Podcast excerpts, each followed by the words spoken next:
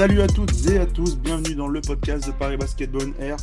Sûrement le podcast le plus cool à faire de la saison, car oui, c'est euh, désormais officiel depuis, euh, bah, pour nous hier, le Paris Basketball jouera bien en JP Elite la saison prochaine.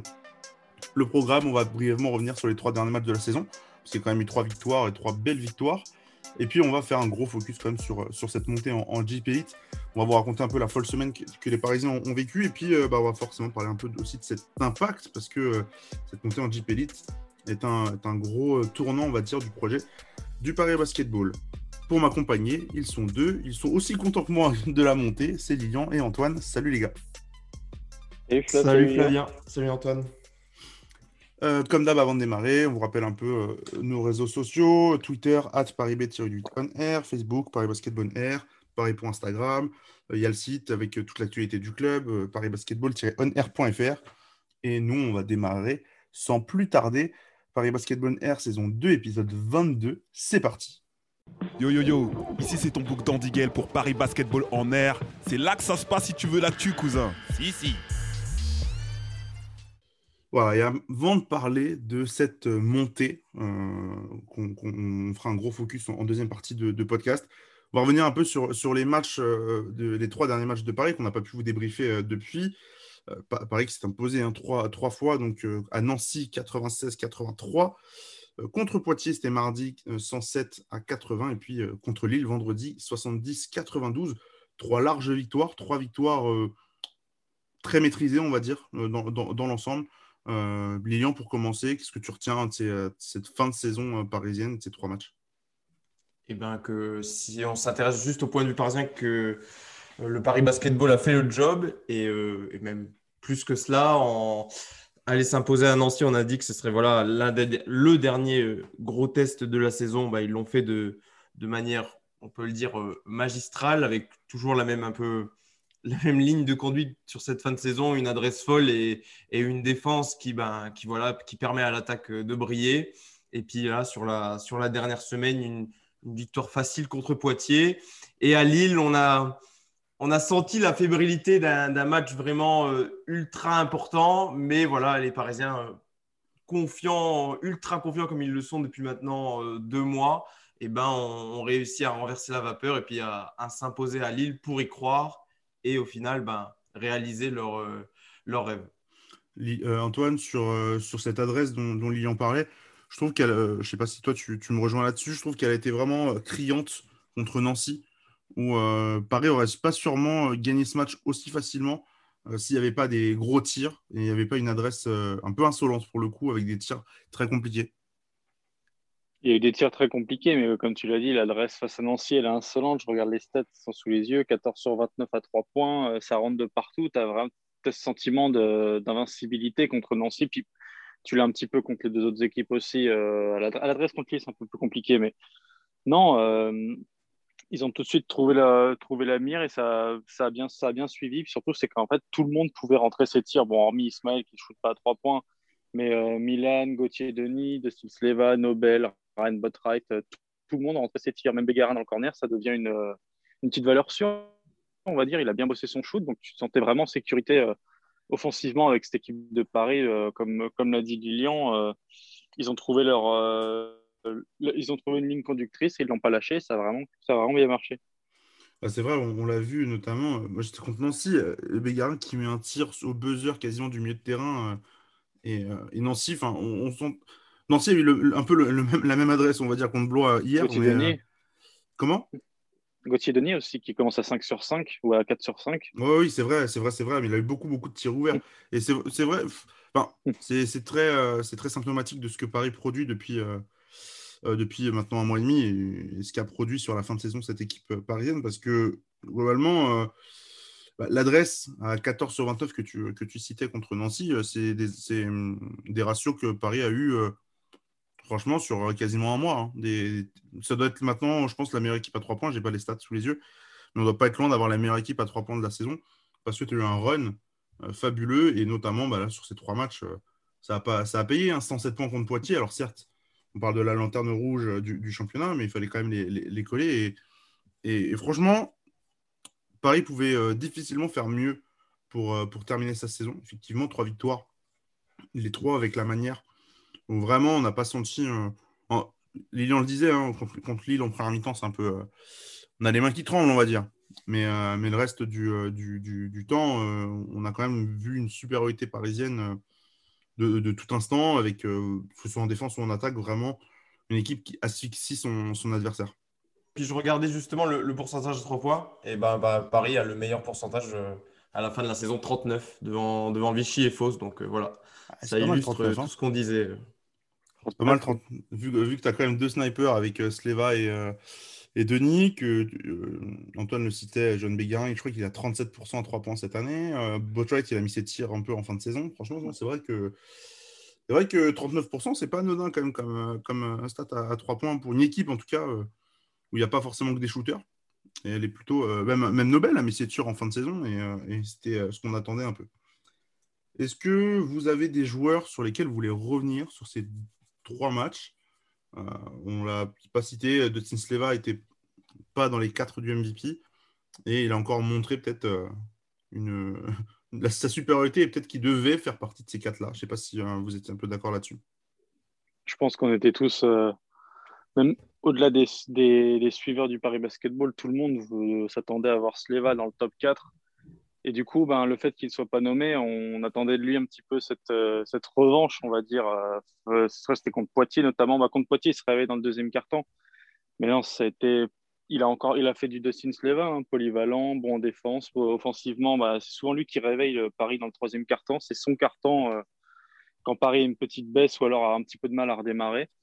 Non, c'était encore, comme d'habitude, un, un joueur extrêmement important du Paris Basketball Lilian, est-ce que tu as un joueur euh, sur lequel tu voudrais euh, mettre l'accent? Bah Là, sur les derniers matchs, euh, Milan, parce que statistiquement, c'est peut-être pas à chaque fois le plus impactant, mais à Nancy, il met les gros tirs qu'il faut à la fin. À Lille, c'est la même chose. Et franchement, d'un jeune meneur de 19 ans, on l'a souvent dit cette saison, qui était parfois inconstant dans, ses performances, mais là, réussir à chaque fois dans des matchs euh, à fort enjeu, ils n'en ont pas forcément disputé beaucoup, surtout euh, les jeunes joueurs du Paris Basketball, et ben, réussir à contribuer de, cette manière-là, et on, et on a vu sa rage à la fin du match contre Lille. Euh, enfin, franchement, il m'a beaucoup impressionné sur ces matchs-là de, de, planter ses gros tirs. Je ne m'attendais pas à ce que ce soit forcément lui, déjà qu'il prenne les tirs, mais qu'en plus il les mette. Donc, euh, j'ai été vraiment impressionné de, ses performances. Ouais, c'est sa deuxième mi-temps contre Lille, elle est vraiment, elle est vraiment impressionnante. Ouais, et, je trouve qu'il a vraiment réveillé aussi cette équipe euh, euh, vendredi contre Lille parce que, alors on dit, je crois, je sais plus, il y a combien, Paris a moins 7, je crois, à la mi-temps. Et honnêtement, il, ne fait pas une bonne première mi-temps, Milan Barbic. sa deuxième mi-temps, il est partout. Et c'est pas forcément qu'en attaque, mais c'est surtout en défense que moi je l'ai trouvé vraiment fort. Et bah, souvent, hein, c'est ce que, par exemple, l'entraîneur parisien euh, répète un peu sans arrêt c'est que dès que tu es, bon, es bon en défense, ça te met du rythme en attaque. Et honnêtement, ce qu'il a fait après derrière en attaque, c'était vraiment, vraiment du très très haut niveau. Et c'est vrai, hein, il y a 19 ans, euh, c'est pas, pas donné à tout le monde, on va dire, d'avoir cette réussite-là. Il a eu un passage à vide euh, fin avril, début mai, qui était, qui était assez long, on va dire, pour lui. Et maintenant, là, je crois que depuis le match avec Smorienne, où il avait été euh, excellent, euh, on retrouve de la constance chez Milan Barbic, aussi parce qu'il est euh, biberonné, on va dire, par, par Ryan.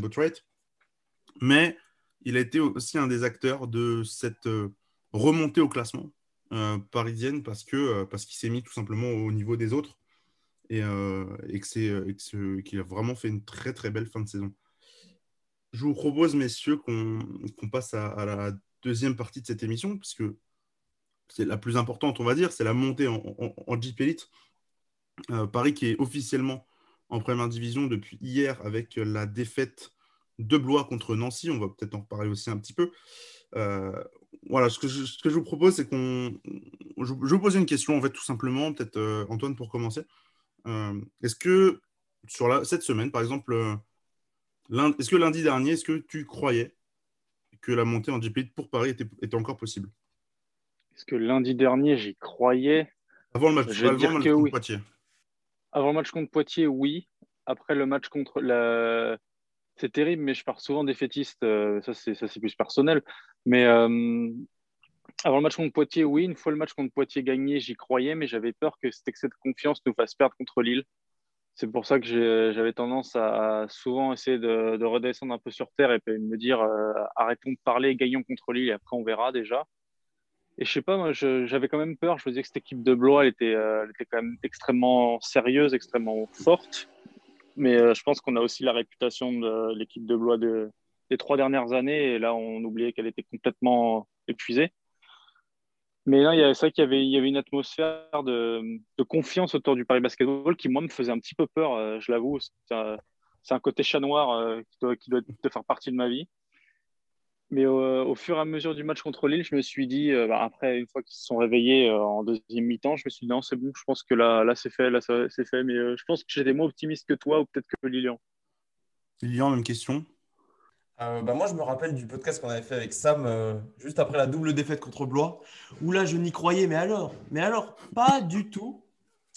Euh, c'était encore moins le cas après la défaite contre Fausse. Et, et là, j'y croyais toujours pas lundi dernier, si c'est ça la question. Mais c'est vrai que le, après le match face à Poitiers, le fait que cette journée, ah, je ne sais plus laquelle journée c'était, mais que Fausse perde, que Blois perde, que Saint-Quentin avait perdu, il me semble. Ouais. Saint-Quentin perdu. Tous, les, tous les résultats étaient vraiment favorables. Et là, je me suis dit, bah, bah mince, en fait, on y est, enfin, Paris touche du doigt, presque quasiment, euh, l'accession en GP Elite. Et, et même, on l'a senti, on a, eu, on a pu échanger avec les joueurs après le match face à Poitiers. Et même eux, on avait senti que ça avait. Il y a eu un changement. Euh, dans leur même Jean-Christophe Pratt le disait euh, contre Lille, enfin après le match contre Lille, qu'il avait dû un petit peu calmer, rassurer les joueurs parce qu'ils sentaient que eux aussi, ben, que, que voilà, c'était tout proche et que ça pouvait vraiment se concrétiser. Donc, euh, ouais, après, voilà. Paris a, pu compter sur les, défaillances de ses adversaires, mais a fait le job également. Donc, euh, voilà, euh, j'y croyais pas, mais je suis fier d'avoir eu tort. Bah, moi, je sais qu'on m'a pas mal posé la question euh, sur les dernières semaines. Genre, quand il restait peut-être 6 ou 7 matchs, euh, je crois que c'était avant le match contre Quimper, on me demandait si Paris allait monter. Moi, je disais non. Non, c'est mort. Bah, parce qu'il y avait eu aussi cette défaite contre Fos-sur-Mer et Paris qui était euh, un peu largué au, classement. On va pas se mentir, hein, Paris a été, deuxième de, de, deux, sur deux journées cette saison. C'était après mardi soir et vendredi soir. Le seul moment de, de la saison où Paris était dans le top 2. Donc on n'est pas, loin du, hold-up quand même. Et, euh, moi, j'y croyais pas, honnêtement. Euh. Et mardi soir, après toutes les défaites, euh, tu te dis, il manque que deux défaites à Blois sur six matchs. Sur cinq matchs, ils ont des cas de, des cas de, enfin, ils reviennent du Covid, ils, ont, ils enchaînent les matchs. Tu te dis, il y a quand même un, il y avait quand même un shot plutôt, plutôt ouvert pour, pour Paris. Il fallait faire le, le, boulot à Lille, effectivement, et ça a été fait. Et Paris, en fait, s'est rendu possible cette accession aussi parce que juste ils ont joué euh, leur basket pendant, euh, pendant un mois et demi et qu'ils sont rendus, euh, en tout cas leur rêve possible. Et quand, quand, quand, on voit du coup Blois perdre, perdre vendredi et, et, tu te dis, bah, il reste quatre matchs, ils, auront zéro chance. Enfin, ils n'ont aucune chance en fait. une défaite, c'est terminé. Tu te dis, bon, il y a quand même un c'est quand même plutôt bien parti. Je sais qu'on était plutôt optimiste samedi soir quand on s'en est parlé en off on se disait, bon, ils vont quand même pas faire 4 sur 4 et que ça peut, euh, tomber assez vite. Effectivement, c'est tombé assez vite, c'est tombé dès, le premier match euh, où, euh, Blois, en plus, a, le match en main à quelques secondes de la fin et, en fait le perd tout seul, ce match. Quand, on voit la, faute, la faute de Benjamin Monclar dans les 30 dernières secondes, qui, fait une faute antisportive, qui rend, qui rend deux lancers plus la possession et derrière un tir à trois points de, de d'Enzo Gudusina plus la, prolongation où ils prennent 25 points en, 5 minutes. Hein, c'est quand même un peu abusé. Euh, on a senti cette équipe de Blois vraiment sur les rotules et, euh, de toute manière, par exemple, là, il leur reste 3 matchs. Je c'est pas dit que cette équipe gagne, encore ces 3 matchs, par exemple. Sur, euh, la semaine, voilà, peut-être Lilian, tu, le citais. On, avait parlé quand même aux joueurs aussi qui étaient un peu. même vendredi, quand nous on était au déplacement, on était au déplacement à Lille, tu sentais quand même l'euphorie euh, parisienne avant le match contre Blois, non? Ah oui, oui c'est sûr. Bah, voilà. Même avant Lille, on le sentait euh, vraiment qu'ils y croyaient. que, que voilà, ça avait un peu. Ce, voilà, comme je l'ai dit, cette journée de mardi avait un peu tout, avait rebasculé un peu toutes les cartes. Euh, et, puis, puis, voilà, ouais, ils y croyaient dur comme fer parce qu'ils avaient fait le boulot et qu'ils sentaient bien que Blois, euh, bah, ils étaient vraiment dans une mauvaise passe. Tu l'as dit, ils avaient problème euh, avec les cas de Covid. Quand, on quand même Tyron Johnson de l'effectif, ben forcément, c'est comme si à Paris, tu enlevais Dustin Sleva, quoi. Donc, si tu enlèves Dustin Sleva à Paris, tu gagnes beaucoup moins de matchs. Ben, c'est ce qui est arrivé aussi à Blois, qui était, qui était complètement cramé. C'est ce qu'on a c'est ce qu'on a répété là depuis quelques semaines. Paris bénéficie du fait d'avoir un, effectif pléthorique, de ne pas avoir de blessures, comparé à, tous ses adversaires qui ont eu, qui ont eu eux, une infirmerie chargée euh, ces dernières semaines. Ouais, puis il y a aussi Mbaye qui était blessé. Enfin bref, ils ont eu pas mal, euh, de soucis, Blois. Et, euh, et moi, ce qui était, enfin, ce qui, a, ce qui m'a rendu en fait la, montée possible dans ma tête après le match contre Poitiers, c'est le fait qu'il y avait deux possibilités pour monter. C'était que soit Blois perd deux matchs sur les cinq derniers qu'ils avaient, soit que Fos-sur-Mer perde celui qu'ils avaient à Nantes vendredi, dans le cas où tu gagnes où tu gagnais à Lille. Et moi, ça m'a vachement conforté dans le, sens où tu as quand même deux options. On va dire que Fos-sur-Mer, ça jouait sur un match, c'était possible, même si ça n'a pas été le cas au final. Et puis, bah, il y avait quand même cinq matchs à jouer pour Blois en, dix jours, donc il y avait il y avait clairement, euh, clairement la, possibilité. Et donc, euh, faut se surmer quand même, enfin, c'était quand même euh, plutôt envisageable que, la montée se fasse à partir de, mardi soir. Maintenant, avant mardi, où tous tes, tous tes concurrents ont perdu, c'était loin d'être fait, c'était même pas encore le possible, vraiment envisageable pour les joueurs. Et, et, et, ça récompense un peu la, saison, la fin de saison parisienne excellente, euh, qui, termine en fait à égalité de points avec le, avec le premier, enfin égalité de victoire, pardon, avec, euh, avec Fos-sur-Mer qui termine euh, champion de, champion de Pro B. Donc c'est une très belle saison réalisée par, par les Parisiens. Sauf si vous avez un mot, on, peut peut-être peut peut enchaîner sur, sur l'impact de cette montée sur, sur le club. un impact, je suppose, fort.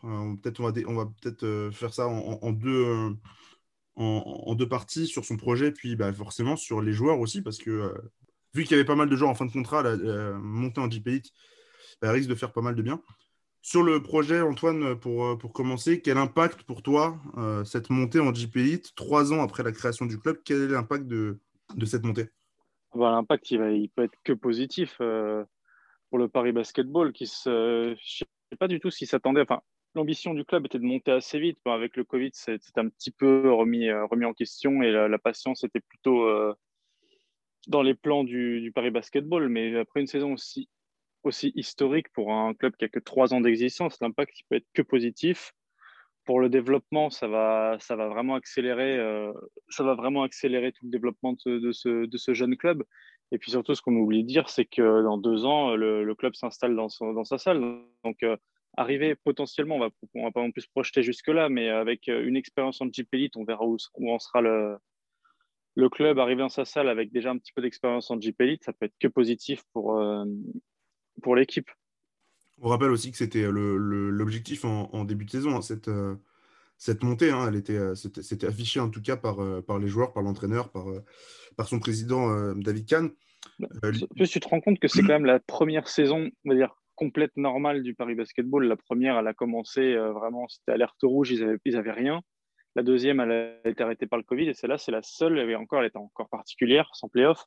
C'est la seule qui, enfin, c'est celle qui paraît la plus normale en fait des trois et c'est celle où il l'emporte de manière vraiment euh, propre, si on peut dire ça comme ça. Ah bah, c'est propre dans le sens où tu as une fin de saison quand même exceptionnelle. Sur le projet Lilian, euh, est-ce que c'était le bon moment pour Paris pour monter vis-à-vis de son projet? C'est difficile à dire parce qu'on n'est pas non plus dans, dans, les bureaux au quotidien pour savoir tout ce qui se passe. Euh, après, le Paris Basketball est un club qui grandit tellement vite que je me dis qu'ils n'auront pas de mal à, suivre, à suivre, comment dire, à, augmenter le curseur pour s'adapter à, la, première division. Euh, après, sur le sportif, ça, change quand même beaucoup de choses. Euh, tu l'as dit, il y a beaucoup de joueurs qui sont en, fin de contrat cet été. Euh, ça change à la fois, il y a certainement beaucoup de joueurs qui vont vouloir re-signer. et aussi sur le, standing des joueurs que tu vas aussi vouloir signer pour cet été parce que c'est pas pareil quand, de jouer les de jouer des de signer des joueurs pour jouer les premiers rôles en Pro B ou de ou de prendre d'autres pour pour se maintenir en, en Deep Elite. Donc voilà, ça va changer beaucoup de choses. On va, on va avoir Jean-Christophe Pratt dans les prochains jours. Il va peut-être nous donner un peu des, des pistes pour euh, aiguiller comment va se faire l'été du Paris Basketball.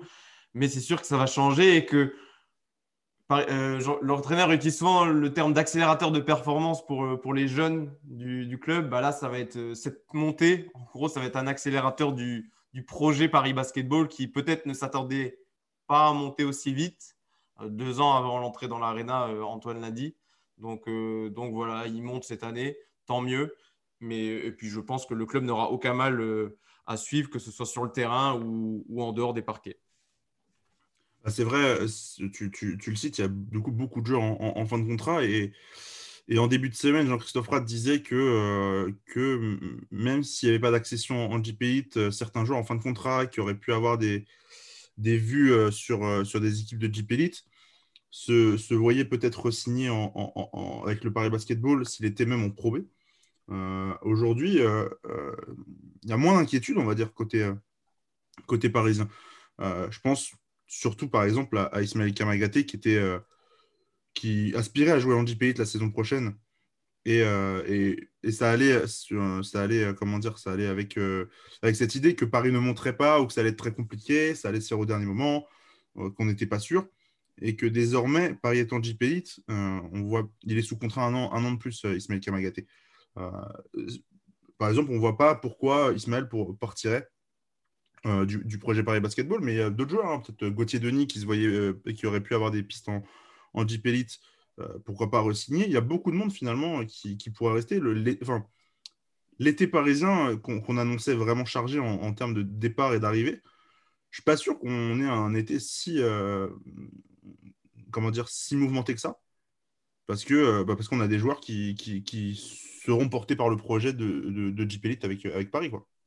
Il y a beaucoup de joueurs au final, euh, il y a beaucoup de joueurs au final qu'on voyait partir, même, même un Nobel. On se demandait si, euh, si Paris restait en Pro B, c'était fini pour Nobel. Il avait peut-être espéré trouver un club en Jeep Elite ou une autre aventure. Euh, maintenant qu'on monte en Jeep Elite, que Paris monte en Jeep Elite, et même qu'on voit un petit peu sa communication, on va pas se le cacher, même quand il a signé au Paris Basketball, c'était pour monter dans les, deux, dans les deux ans de son contrat, c'est fait. Maintenant, est-ce qu'il va avoir envie de rester? Ben, L'hypothèse, elle est un petit peu plus réaliste, on va dire ça comme ça.